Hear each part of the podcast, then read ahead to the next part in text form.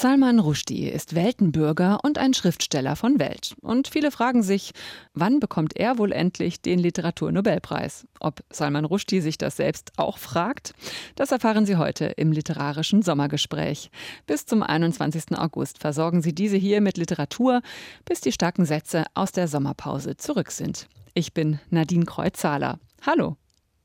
Die satanischen Verse brachten Salman Rushdie einst die Fatwa, ein Todesurteil islamistischer Fanatiker ein. Im Juni hat er seinen 75. Geburtstag gefeiert in New York City. Da lebt der indisch-britische Schriftsteller schon seit über 20 Jahren. Dort, in einem französischen Restaurant seiner Wahl, hat Literaturexpertin Ute Büsing Rushdie im Frühjahr zum Mittagessen getroffen.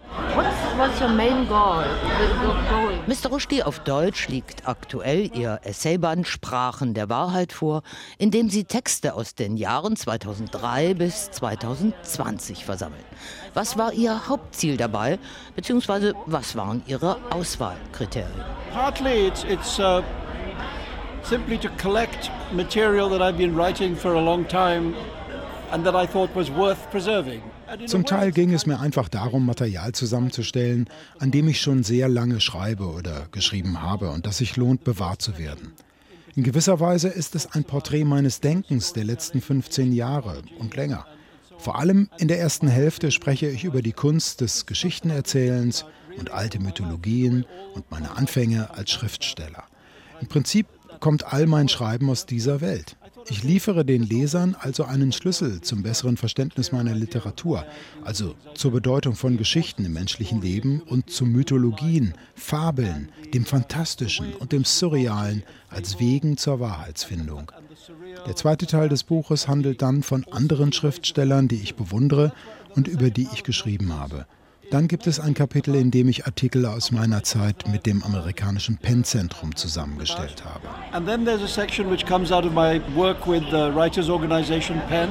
I was yes, I, I was in the past. Sie waren lange Zeit auch Präsident der internationalen Schriftstellervereinigung Penn, die sich primär für verfolgte und unterdrückte Autorinnen und Autoren einsetzt. I've been living in, in, in New York now for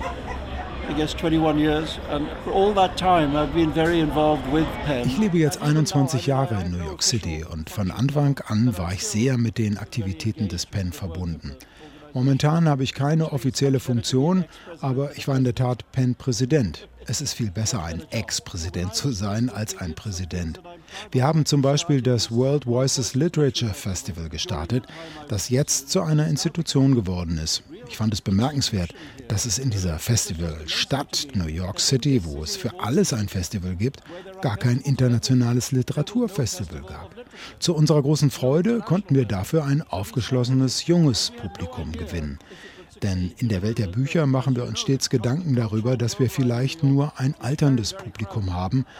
Und das Festival hat mir gezeigt, dass es ein großes Interesse junger Menschen für seriöse Bücher gibt und für in den USA noch unbekannte, nicht übersetzte Autoren.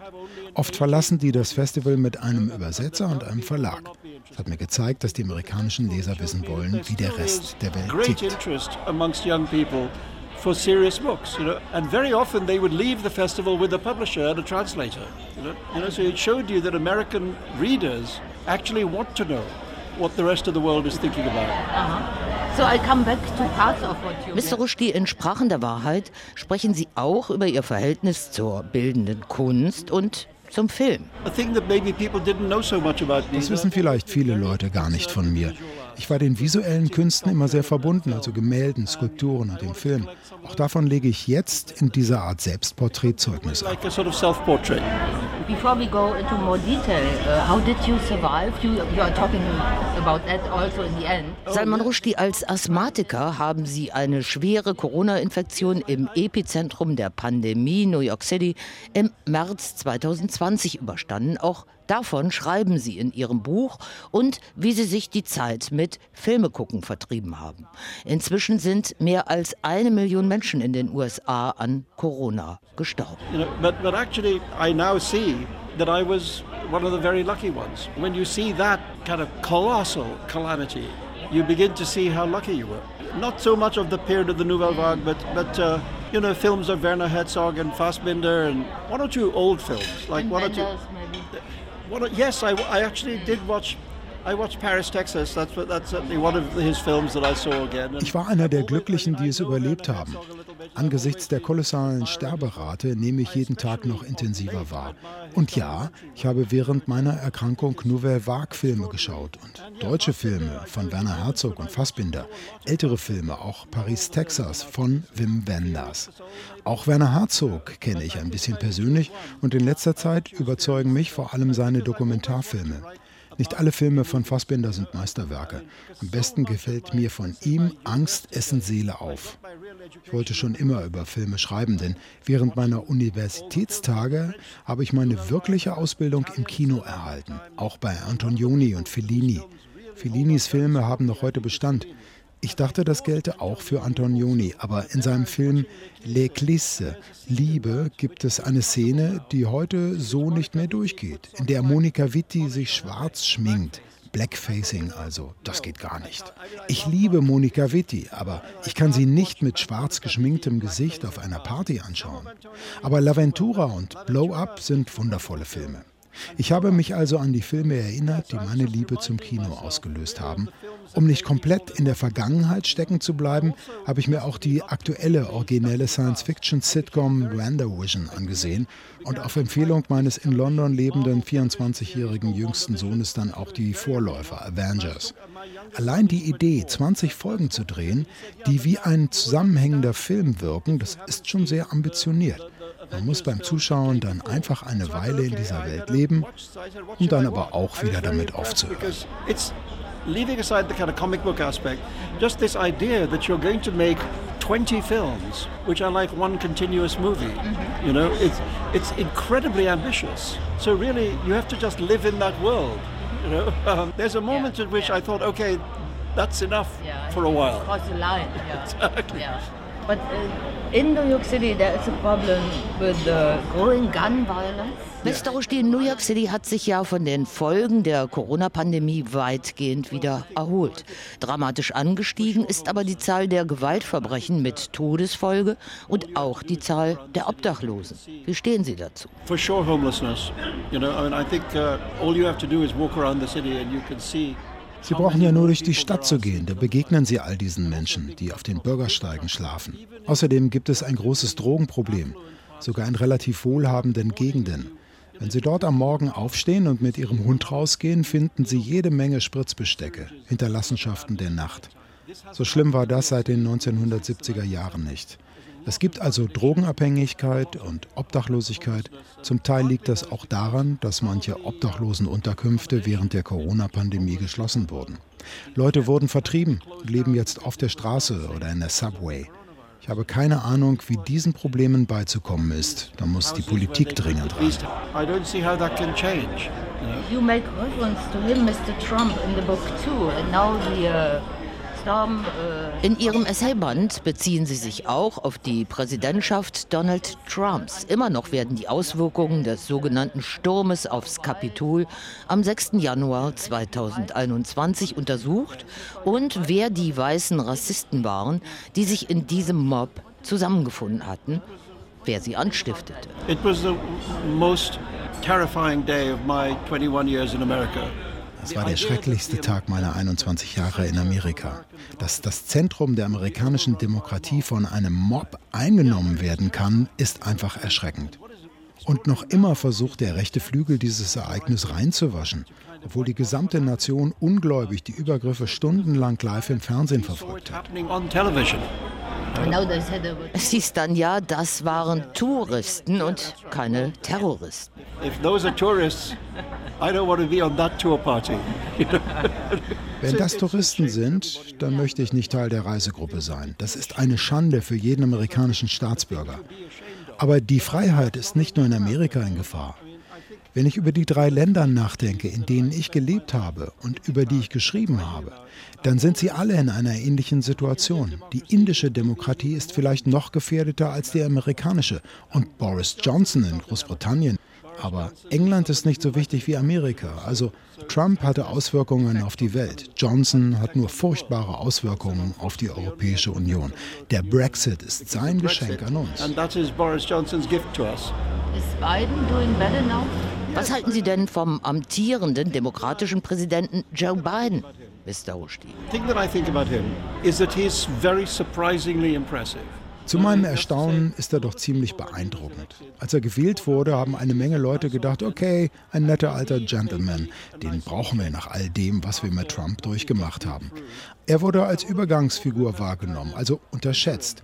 Dabei hat er zumindest am Anfang nicht nur bei Anhängern der Demokraten populäre Maßnahmen wie die zur Verbesserung der Infrastruktur durchgesetzt.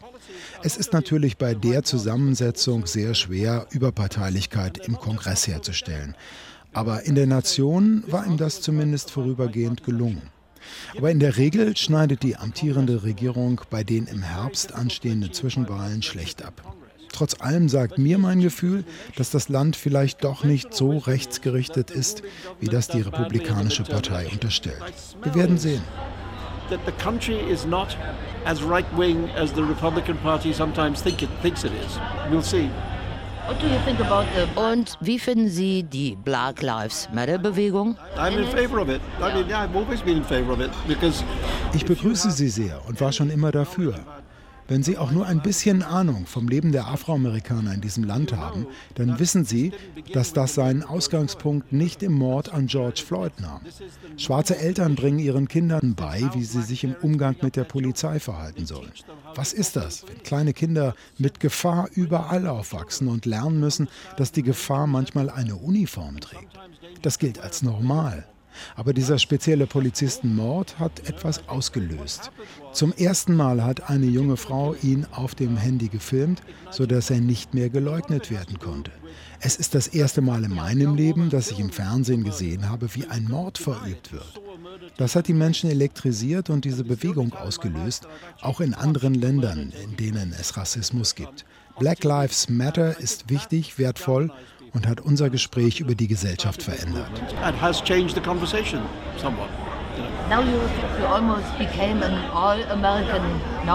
Nun sind Sie fast das geworden, was man einen durch und durch amerikanischen populären Romanschriftsteller nennt, vor allem mit Ihren fünf großen Romanen Der Boden unter Ihren Füßen, Wut, Zwei Jahre, acht Monate und 28 Nächte, Golden House und Quichotte.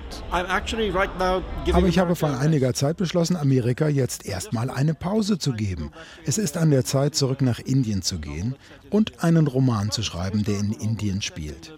Es ist ein historischer Roman, der im 14., und 15. Jahrhundert in Südindien angesiedelt ist, aber eigentlich, wie bei mir meist, in der Gegenwart spielt. Ich gehe also zu meinen Ursprüngen zurück. All dieses mythologische Material aus Indien, über das ich in den Essays spreche, findet sich darin erneut wieder. Zu zwei Dritteln ist der Roman bereits fertig. Er wird aber auf keinen Fall länger als 400 Seiten. Meine Tage von 600 Seiten Büchern sind vorbei. Okay. Uh, uh, Über die satanischen Verse sagen Sie heute, Mr. Rushdie, dass sie schlicht zu Ihrem Kanon gehören und nicht mehr die politische Sprengkraft bergen, die 1989 zur Verhängung des islamischen Todesurteils der sogenannten Fatwa über sie führte und sie für mindestens eine Dekade zum Untertauchen zwang. I'm glad, first of all, that it seems to be regaining the world of the book, you know, in, instead of being, as you say, a kind of political scandal. Ich bin froh darüber, dass dieser Roman wieder in die Welt der Bücher zurückgekehrt ist und keinen politischen Skandal mehr lostritt. Das kann jeder lesen, der neugierig ist. Noch immer rate ich Menschen, die mein Werk noch nicht kennen, allerdings die satanischen Verse nicht als erstes zu lesen. Ich empfehle immer, in meinem Werk rückwärts zu gehen, also den aktuellen Roman zuerst zu lesen und dann die älteren. Die Atmosphäre um dieses strukturell komplexe Buch war so vergiftet, dass ich sage, greifen Sie zuerst zu einem anderen. Es war mein vierter Roman und er sollte vielleicht auch als vierter gelesen werden. So maybe it should be the fourth novel that people read. Okay. And finally, mm. uh, Mr. Rushdie, yes. are you still really angry but worrying? Abschließend, Mr. Rushdie, wurmt es Sie eigentlich, dass Sie noch nicht mit dem Literaturnobelpreis geehrt wurden? The truth about prizes is you, you can't think about them. Very nice when they show up. Die Wahrheit über Preise ist, dass du nicht über sie nachdenken solltest. Wenn sie sich zeigen, ist das schön, es ist unwichtig, wenn nicht. Ich hatte viel Glück und ich habe viele Auszeichnungen für mein Werk bekommen, zuletzt in Deutschland den Weltliteraturpreis. Ich bin glücklich, wenn ich gewinne, aber man kann nicht da sitzen und denken, oh mein Gott, warum bloß zeichnen die mich nicht aus? Dem verstorbenen Philip Roth war das wirklich wichtig. Er war jedes Jahr empört. Es gibt so viele Schriftsteller, die Anerkennung verdienen. Ich war immer traurig, dass Italo Calvino nicht geehrt wurde. Oder Jorge Luis Borges. Vor kurzem ist Roberto Calasso gestorben, über den hätte man auch nachdenken können. Sie haben den Literaturnobelpreis nie Milan Kundera gegeben oder Haruki Marukami. Die Welt ist voller wunderbarer Schriftsteller. Und wenn die Auszeichnung an einen wunderbaren Schriftsteller geht, bin ich sehr glücklich. Salman Rushdie im Gespräch mit Ute Büsing. Das war das literarische Sommergespräch. Mein Name ist Nadine Kreuzzahler. Tschüss. RBB 24 Inforadio vom Rundfunk Berlin-Brandenburg.